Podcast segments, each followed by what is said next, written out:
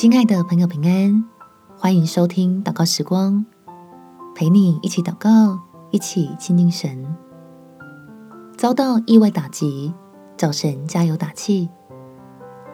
在诗篇第三十七篇十一节，但谦卑人必承受地土，以丰盛的平安为乐。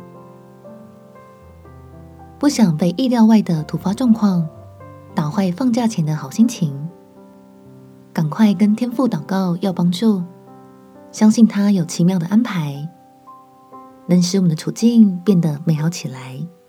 我们且祷告：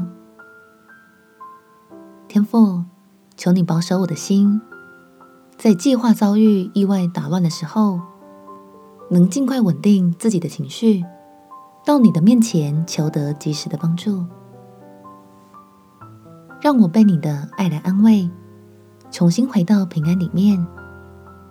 相信既然你允许这些困难临到我，就必然能够对我产生益处，